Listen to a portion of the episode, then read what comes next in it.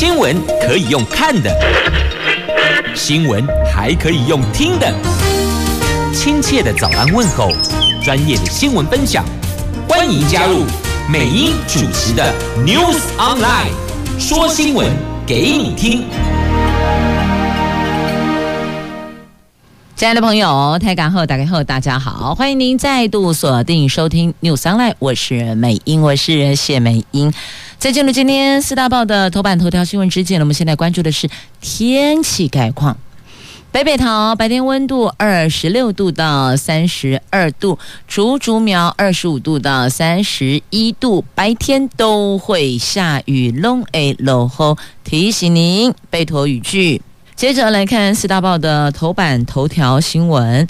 好，来看在今天的《旧时报》头版头条，高端疫苗二十六万五千剂来了，中时。提的也是高端，只是呢，中时加了一句哦，高端保护力难以对抗 Delta，这拿国民生命去赌。科批直言，自己若是总统，不会这样干。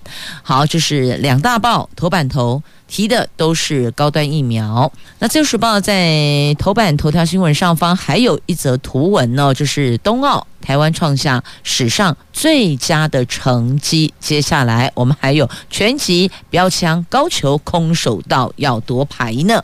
好，《联合报》的头版头条提的是双北市的餐饮，包括宜兰呢，双北跟宜兰餐饮开放内用。那么在这一则头版头条新闻上方还有一则图文呢，是有关昨天的中南部的雨势，这个雨势超惊人呐、嘉义新港的现场照片不得了了，水淹及膝呀，应该这么说吧？水淹至大腿，有喽这个高度，过去都没有，竟然这次落大雨变安呢呀！经济日报头版头条提的是股市。八月开门红，昨天星期一，八月二号，八月的第一天的开盘日，台湾股市反弹秀，外资大买超。好，以上就是今天四大报的头版头条新闻。来，我们关注详细的新闻内容。我们先从昨天的大雨先来。看起，昨天中南部的雨势超惊人的，嘉义县的新港乡累积雨量有三百毫米，新港奉天宫庙前水深及膝呀，道路弯如小河，沿线的店家纷纷停止营业。昨天。嘉义县政府紧急宣布，下午新港停班停课啊！是啊，暑假辅导课，可能有人就觉得说，现在不是暑假吗？为什么还有停课？有有学校有辅导课，有补习班，也有相关的课程，只要是遵循防疫指引的规则来做，是可以的。好，那么昨天的大水就像外面往家里头用倒的诶。古原呢未出来对倒落去，真恐怖呢！云林北港、嘉义新港这双港昨天都停班停课，台南巴士差一点点就灭了顶，高雄的山区是路都崩塌了。这个是受到西南气流的影响，中南部连日豪雨，云南北港数百户住家淹水，居民说这大水往家里倒，根本就措手不及。新港的雨量全嘉义县第一。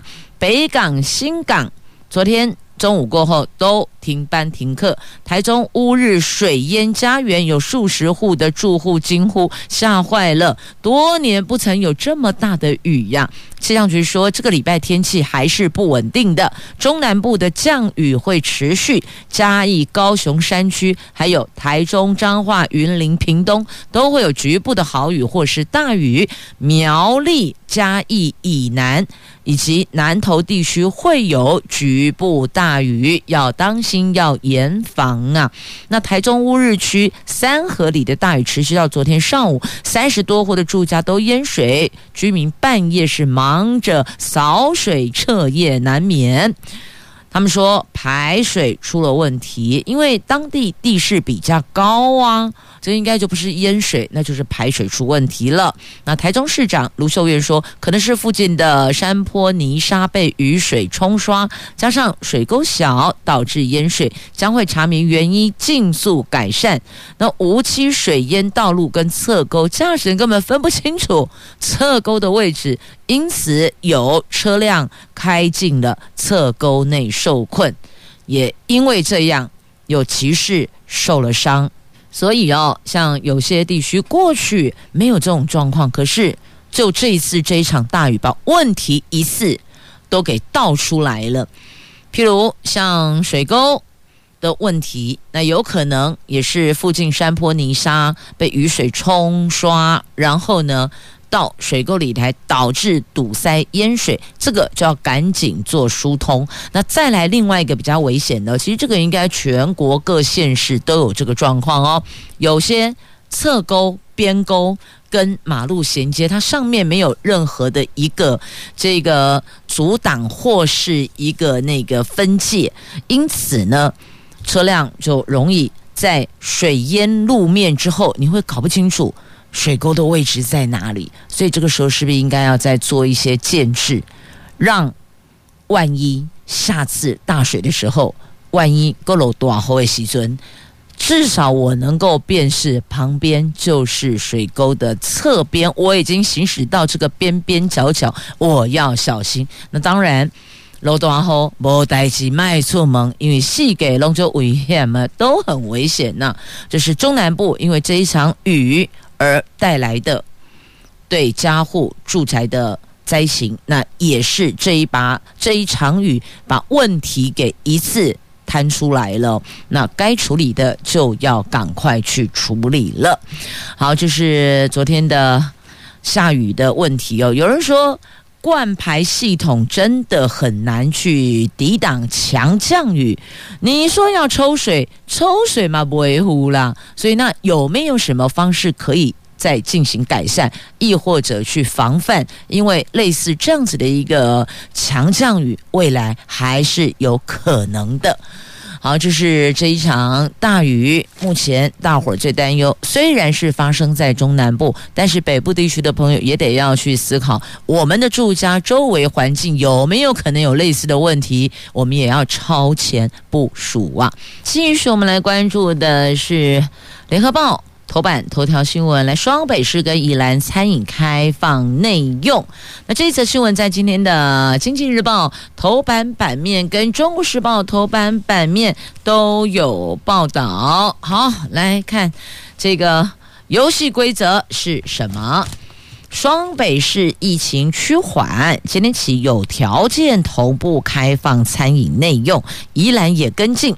台北市长柯文哲说：“先观察两个礼拜，如果疫情变严重，就马上喊卡。”那新北市也提出两个指标，如果 Delta 变异株进到新北，或者疫情出现上升，就会再度禁止。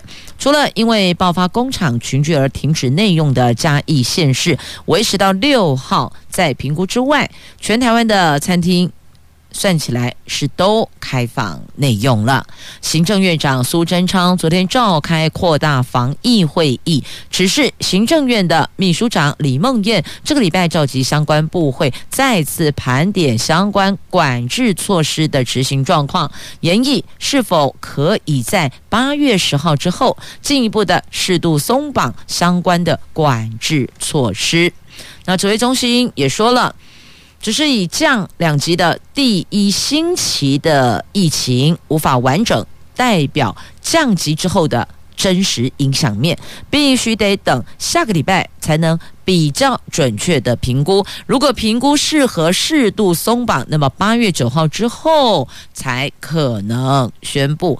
那陈时中也强调，解封大不易，最近国际疫情再度的蠢蠢欲动。泰国、马来西亚每天新增个案至少有一万八千例耶！这个面临变化多端的疫情，无论疫苗打多少，都要非常的提高警觉。社区维持一定防疫强度，这是必须的，是不能够松懈的。不要认为说太好了，我们就打疫苗了，或是我们这个社区的疫苗的涵盖率达到多少以上了，我们就觉得可以松懈了。不对，不对，都不对，还是得维持原来的警觉性。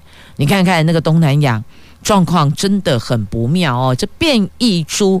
变化多情多端呐、所以呢，我们自己要特别的当心。那振兴经济措施方面呢，行政院长苏贞昌上个礼拜召集相关的部会首长讨论振兴五倍券，确定一千换五千，预算规模大概是一千一百亿元，采实体券跟数位券同步发行。至于是不是最快九月底推出，行政院只说要看疫苗的覆盖率，还有疫情的稳定度，我们才能确认时间呐。那双北市是这一波最后开放餐厅内用的地区。柯文哲说，防疫跟经济要取得一个平衡，如果一直封下去不是办法呀。首都生活圈的标准不能不一样，包括发布时间、降级标准，双北市都有协调。新北市长侯友谊说，都有跟。柯 P 团队讨论，做出决定之后同步实施。那柯文哲也提醒哦，虽然餐饮开放内用，请大家避免边吃边聊，吃饱了把口罩戴起来之后再聊天。言下之意，也就是说呢，在用餐的过程当中，请保持安静，把餐点食用完毕。要聊天，口罩戴起来，您再慢慢聊天呢。大概建议是这么做啦。那如果有工作人员或是有消费者确诊，这处场所至少停业三天，就暂停营业三天，因为进行大消毒啊。恢复营业十一天内暂停内用，都只能外带，所以等于是三加十一。Total 十四天，那侯友谊以疫苗覆盖率超过五成的新加坡来说，开放餐厅内用后三个礼拜，当 Delta 变异株进来了，确诊病例大增，马上又禁止内用，因此我们要做好境外控管，只要有一例 Delta 变异株在新北，就要禁止内用了，而且要。观察确诊数、跟群聚感染、跟感染源，还有社区阳性率等等的指标，如果看到病毒有往上冲，也要暂停内用。所以这个都是其他国家开放之后发生状况，我们现在就知道要怎么来做调整，同时也先让所有的餐饮店家了解，如果有这些状况，我们还是得暂停内用的，让大伙儿心里先。有个底呀，那再来双北市宣布开放内用之后，包括了素食业者这几家非常知名的连锁素食业者。麦当劳、汉堡王、摩斯顶呱呱等，他们都说会落实十连制跟人流管制，而且会采梅花座或是设置隔板来维护防疫距离。至于部分餐饮集团为了避免共识，规划出个人餐及专人分盘上菜的服务。四大超商也宣布了，依照市政府的规范，将有条件开放座位区，但是呢，洗手间还是。不开放的。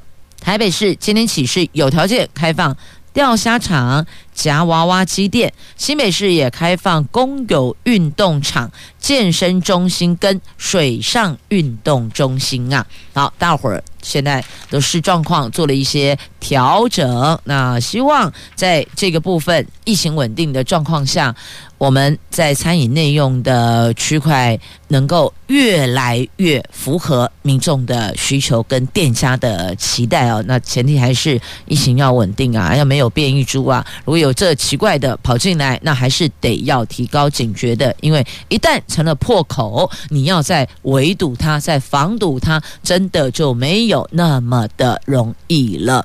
所以说解封。容易，但是哦，要跟疫情赛跑，这个难度就会比较高了。也要拜托所有的消费大众跟店家，我们都要仔细再仔细，提高警觉，再警觉。好，朝这个方向，大家一起来努力吧。接着说疫苗给你听，说高端给你听。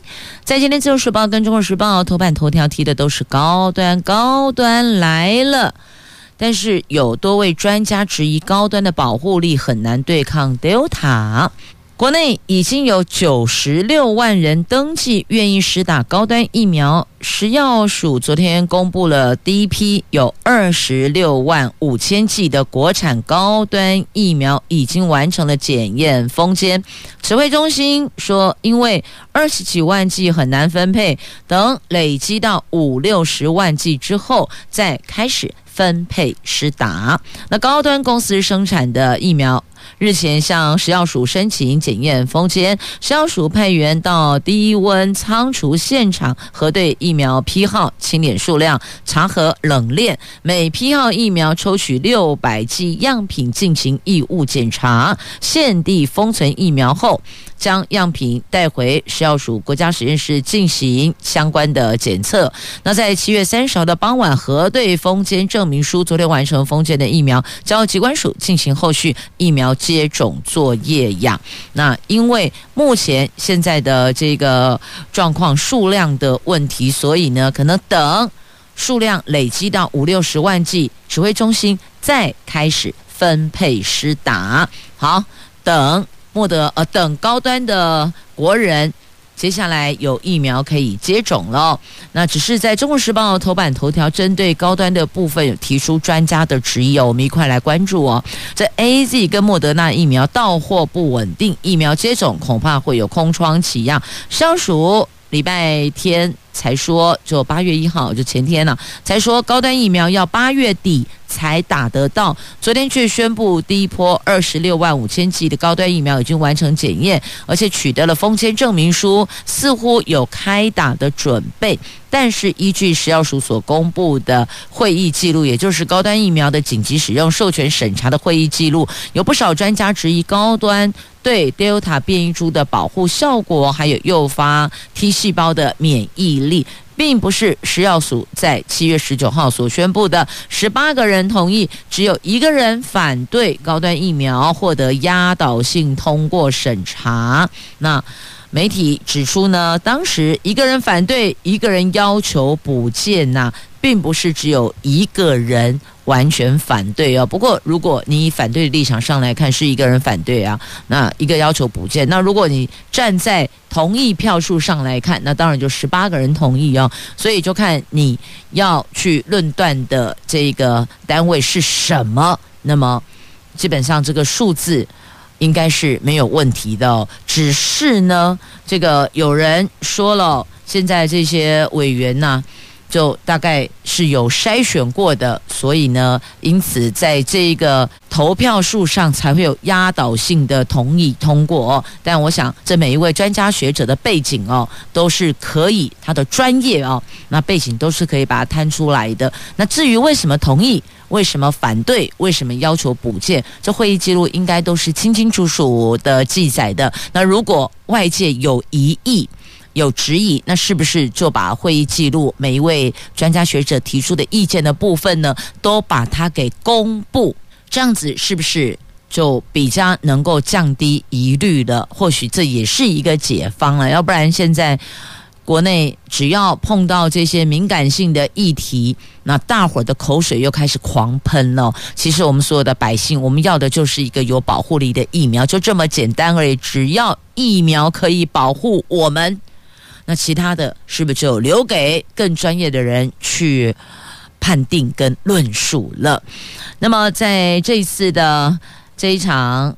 审查记录当中哦，有八位专家指出，这个疫苗对变异株的抗体效价降低；有十位专家认为审查资料欠缺 T 细胞的数据，很难以检验疫苗的真实保护力；有四位专家认为制成有问题，这两公升跟五十公升制成中有两批次的唾液酸糖基化程度跟其他。批次有明显差异。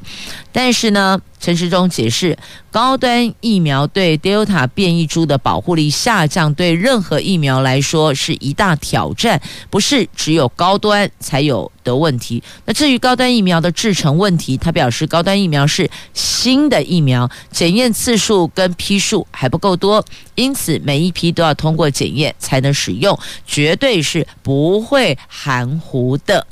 那高端的执行副总也说，高端跟莫德纳、BNT 一样，对变异株的保护力有下降的趋势，并不是只有高端有这个状况。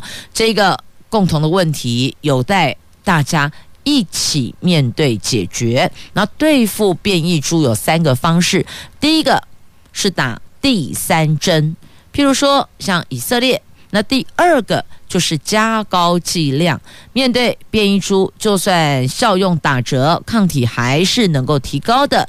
第三个就是再重新开发新的疫苗，但开发新的疫苗需要的是时间呐。那台北市长柯文哲则怒轰民进党政府不买不代工疫苗，硬要自己生产疫苗，这个是在赌国运。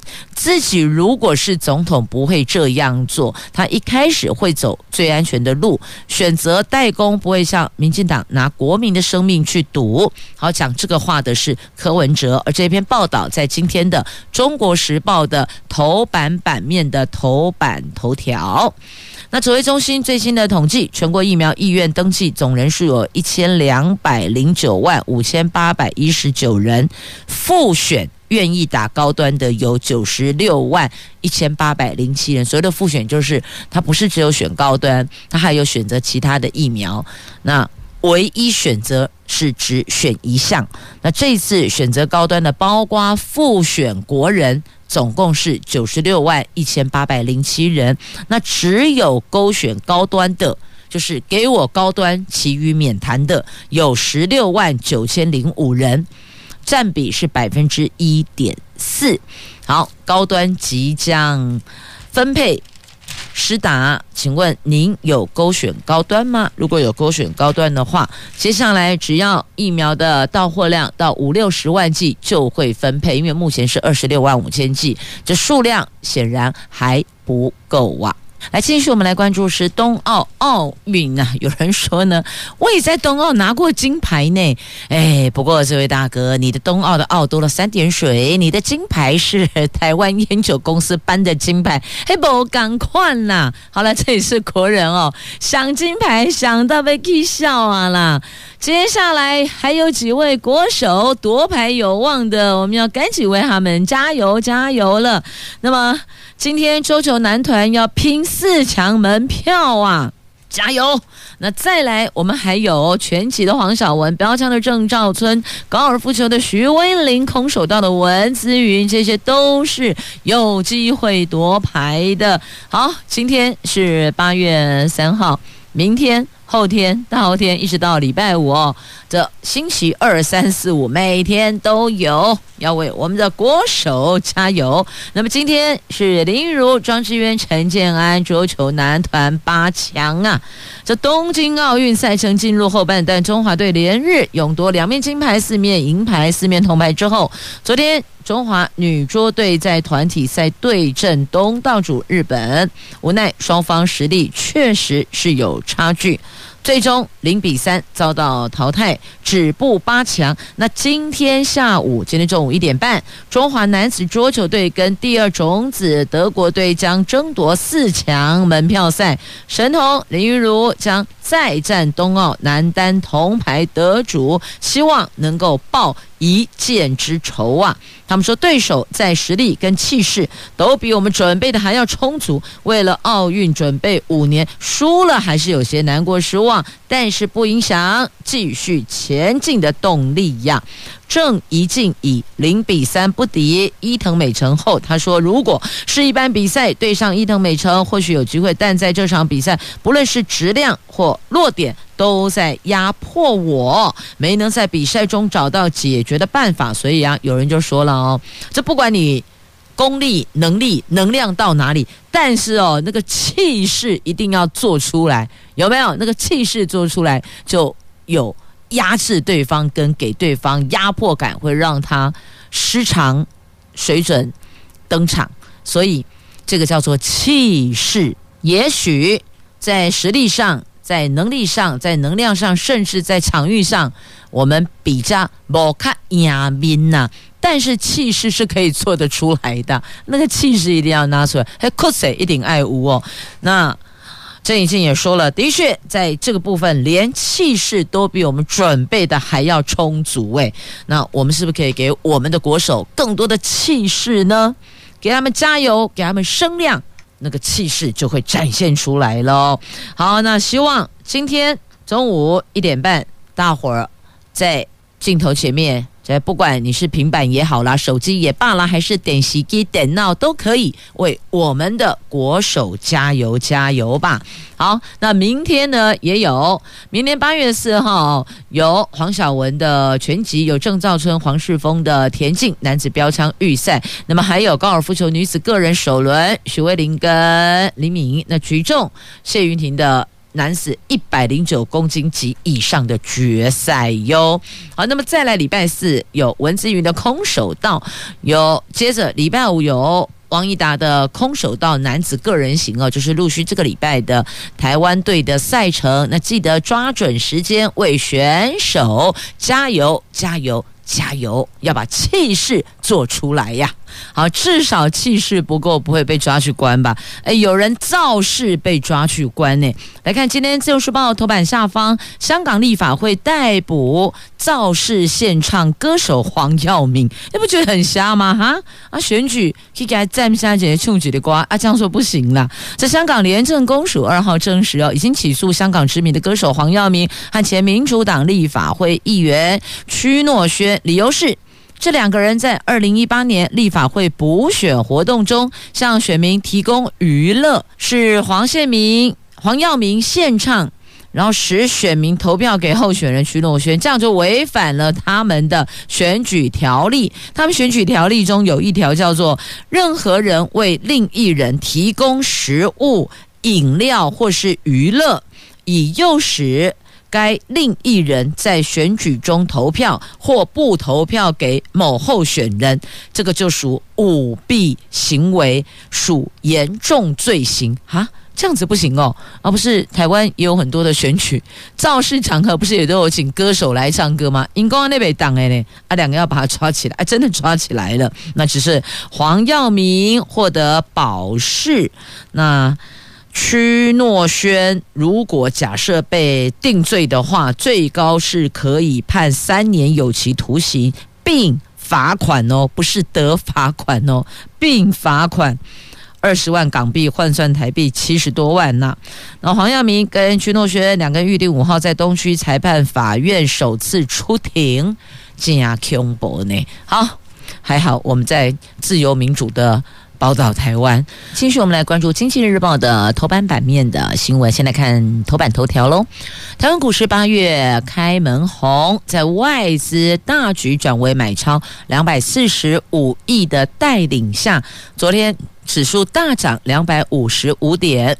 收在一万七千五百零三点，法人看好，在外资连卖三个月之后，八月有机会转为买超。中旬前，台湾股市再次攻上一万八千点的几率算是高的。那苹果概念股 A 不 A A B F 等关键零组件，这个就是焦点了。那美国股市费半指数在上个礼拜五逆势收红，日本、韩国等主要亚洲股市昨天是全面反弹。最近是忽空忽多的外资再度转为买超两百四十五亿。锁定台积电买超金额有四十八点九亿，权王因此在中长期开始领盘向上，中场大涨十元，收最高五百九十。上个礼拜五跌升的航运股也加入涨升行列，跟台积电一起拉升台湾股市，大盘指数收在最高一万七千五百零三点，站回了十日线。跟挑战月线一万七千六百三十点，成交量则下滑到四千四百零一亿元，是六月二十五号以来的最低点呐。那展望八月份的走势哦，第一金的投顾董事长陈义光跟台新的投顾总经理李振宇都认为，从去年以来外资连续卖超不超过三个月。在五月、六月、七月连续卖超之后，显示短期卖超已经告一段落。八月起有望回流，而且第二季的财报陆续的公告。目前法人预测，上市贵公司全体获利可望写下历史上的次高佳绩，就第二了。那预期会在八千三百亿到九千亿之间。再者是苹果可能在九月中旬会推出 iPhone 新机，供应链拉货潮将会带动业绩的表现。因此，在八月中前台股上攻。一万八千点的几率是高的，所以他们意思是说，他们看万八点是有所本而来的啦。那再来，晶圆代工、先进制程要涨价了。好，在同样《经济日报》头版版面的报道哦，亚洲制造业复苏。不过呢，看来是北强南弱啊。这最新数据显示，美国跟欧元区七月制造业景气扩张步伐有小幅的趋缓、和缓的缓哦。亚洲出现了南北差异，东北亚经济体好转。最近疫情再度升温的中国大陆跟东南亚各国景气扩张步调则是放缓了，凸显缺料问题跟新冠变种病毒是复苏的隐忧啊。那美国供给管理协会公布，美国七月制造业指数意外降到五十九点五，原因是因为制造商正苦于供应链瓶颈跟缺料的问题。美国上个月制造业景气虽然趋于和缓，但还是高于象征景气荣枯的五十五零五十，扩张步伐依然是稳健的。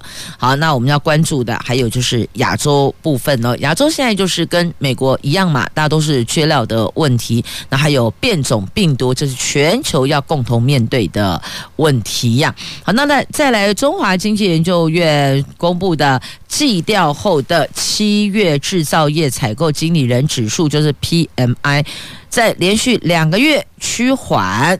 指数回升到六十五点二，已经连续九个月维持六十以上的扩张速度。至于还没有季调的非制造业经理人指数，也从紧缩转为扩张，攀升到五十三点二呢。好，那么他们是以五十作为一个荣枯线，不管是 PMI 还是 ANMI，也就是制造。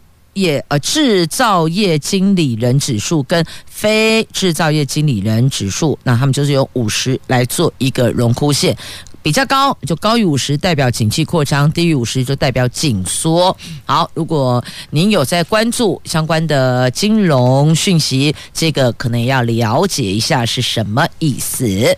好，那么接下来我们要在关注的新闻话题。在今天的联合报头版下方来看一下，这环评委员呢，这新任的环评委员被批是听话名单，那多大多是开发派的。那环评的公信力到底是越来越好还是越来越差呢？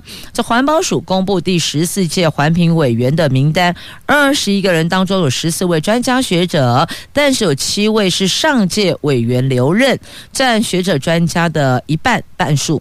另外有内政部、卫福部、农委会、科技部及国发会等五部会派员，加上环保署的政府首长官派七个人，八月起任期是两年。但是呢，这份名单被环保团体批。批评是都是属于开发派的，是官方会满意的名单。连环保署前副署长詹顺贵都说，环评的公信力已经是越来越差了，没有什么案子不能过的，只要送上来几乎都能过。他的意思是这样，原因他认为这环评委员是听话名单呐、那再来这个。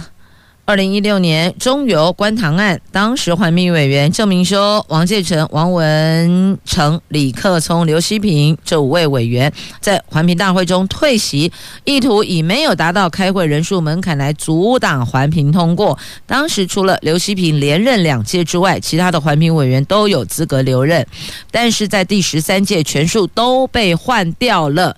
对环评委员的委任，中央研究院生物多样性研究中心的研究员郑明修说：“听话的就留下来，不听话的就把他给换掉。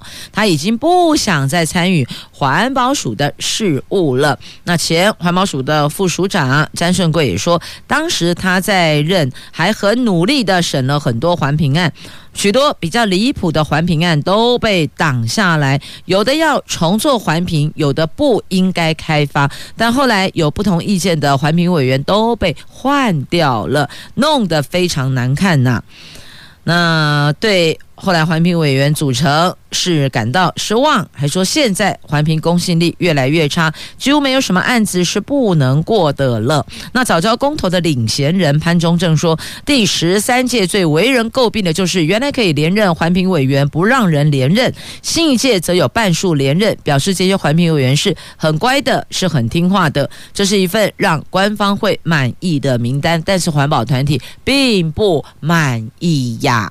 好，问题就在这里呀！看到这样的名单，他们说谢谢，再联络啦。来继续呢，我们关注在《自由时报》头版有这一则图文哦，这个大树倒在马路中间，那这一名警察背背半夜冒着雨，赶紧锯树移至路旁，才不会让用路人发生危险呐、这是南投国姓乡山区，前天雨势不断，昨天凌晨一点。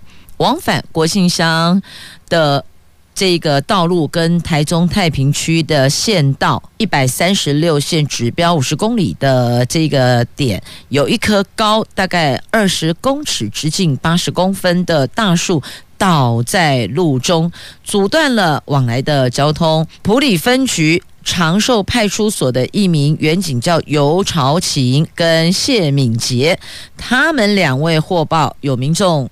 报案嘛，他们赶快就到现场来，然后跟民众借电锯。就这警察杯杯呢，就半夜把这么大的一棵树哈锯断，然后把它搬离道路，花了两个小时才恢复单线通车呢。而当时这警察杯杯只有带着头灯，因为制服都湿透了，而且粘满了木屑哦，算是蛮困苦的，蛮克难的，在那里半夜锯树。让用路人确保有一条安全的回家的路哦，真的给这警察杯杯说声辛苦了，波利斯大人真的辛苦了。那再来也要跟家里头如果有一些慢性病患者，亦或者失智症患者的家属，也要说声辛苦了。但是呢，照顾病人要用对方式，如果方法不对，本来。是一片孝心，那可能整个就会翻转，甚至会伤害到家人、亲人，严重可能连命都会丢了。我们来看一下，在《自由时报》头版下方的这一则新闻。那当然这是极少数的，那大部分呢，家里如果有长辈罹患失智症，家人都是爱心、耐心陪伴去照顾长者。那这个。算是比较负面的错误的做法，但上了今天的媒体的头版版面，也把它拿出来让大伙儿了解。照顾失智症的患者不能这个样子，你不仅没有办法好好的照顾他，反而还会害了他丢了生命，而他是我们最至亲的爸爸妈妈呢。好，这个事件内容详细我就不提了。那大概，但是这个状况就是照顾的方式不对哦。那以前也有句话说呢，“久病床前无孝子”啊，所以要找对方式，用对方法，才能够家庭和乐。那当然，家里有病人，你说要大伙心情如何轻松也困难。不过生活还是要过。日子还是要走，所以怎么样调整自己的心态、心情，在辛苦的过程当中去截取些许家庭的伦理的和乐，这个是我们要去努力的功课。这也算是老天爷给我们的一份功课。小时候父母亲照顾我们，那长大了父母亲生病了，我们也应该要照顾他。那只是要找对方式，用对方法，彼此才能够健康和乐相处。啊，这事件就是把失智症的爸爸，把他放在阳台，这个阳台是有加装的这个顶盖跟那个窗户的，所以你也可以说勉强说它是一个很克难的室内哦，勉强可以这么说。但是那个居住环境跟条件终究是不好的，结果因此让八十二岁的失智症的老先生在阳台断了气。那为什么会放到阳台去？因为失智症，他在自己的这个排泄的部分哦，比较没有办法去 hold 住他，所以也让照顾他的家人要工作要照顾他，所以就用这样的方法，在阳台比较好清洗，比较好清理。但是这是不对的方式哦，错误的方法。那如果可以有专人照顾，是最好的。那实在没有办法。有专人照顾，至少你可以让他使用成人纸尿裤或是其他的方式，尽量把最困扰的因素降到最低。那当然，你可能会说，也不是每个家庭都可以去负担那足额的这些抛弃式的这些卫生用品哦，所以就是要去思考怎么样去寻求一个勉强可以去。提供最好照顾环境的方式哦，因为每个家庭的个案跟背景因素都不一样，所以比较难用通则的标准去看待。但问题遇到了，就是要面对它，就是要想方设法解决它，而不能够用错误的方式造成终身的遗憾呐。好，这是在今天《自由时报》的头版版面。那其他的各报，联合跟中时是放在内页的社会新闻版面有报道哦。那要了解细节内容的，就自行翻阅了。接着，我们来看《联合报》A 六生活版面的头条：这铁道局局长三个月不垮掉，因为悬缺三个月，难道内部在忙着宫斗吗？这泰鲁格号事故之后，黑函满天飞，交通部长拍板便暂缓，现在两派人选都列为观察期，所以你看吧，凡事。碰到人事、碰到权力的，这都要当心点。那因为铁道局长手握重权，所以部长也得要仔细盯紧一点，人选不能有道德瑕疵或是品性上的问题呀。好，那再来关注教育话题，明年分科测验混合题配分出炉，理化历史占三成，数甲两成四，生物地理公民跟社会。二至三成，则配合新课纲，大学指考明年把分科测验的这个部分更名登场了，各科都将新增杂糅选择题跟非选题的混合题型。高中老师形容考生将会很忙，除了画卡、答案卡，还要简短描述自己的观点，制作表格，在地图上作图等等。大考中心上个礼拜公告分科测验配分，刚刚提到的那个就是分科测验的配分哦。目前是朝这个方向，所以家里如果有明年要学测或职考的家长也稍微了解一下，在今天各报内页有报道。